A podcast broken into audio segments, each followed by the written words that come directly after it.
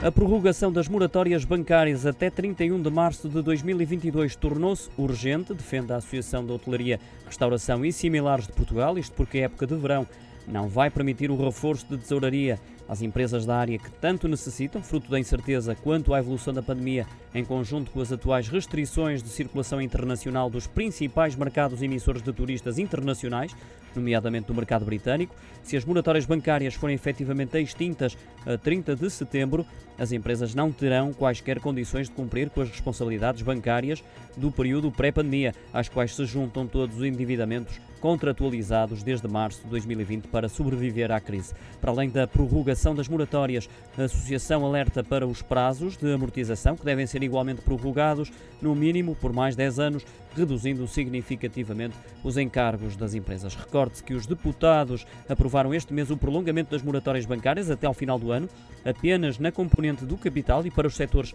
mais afetados pela pandemia. No entanto, tudo fica dependente da autorização da Autoridade Bancária Europeia. 了。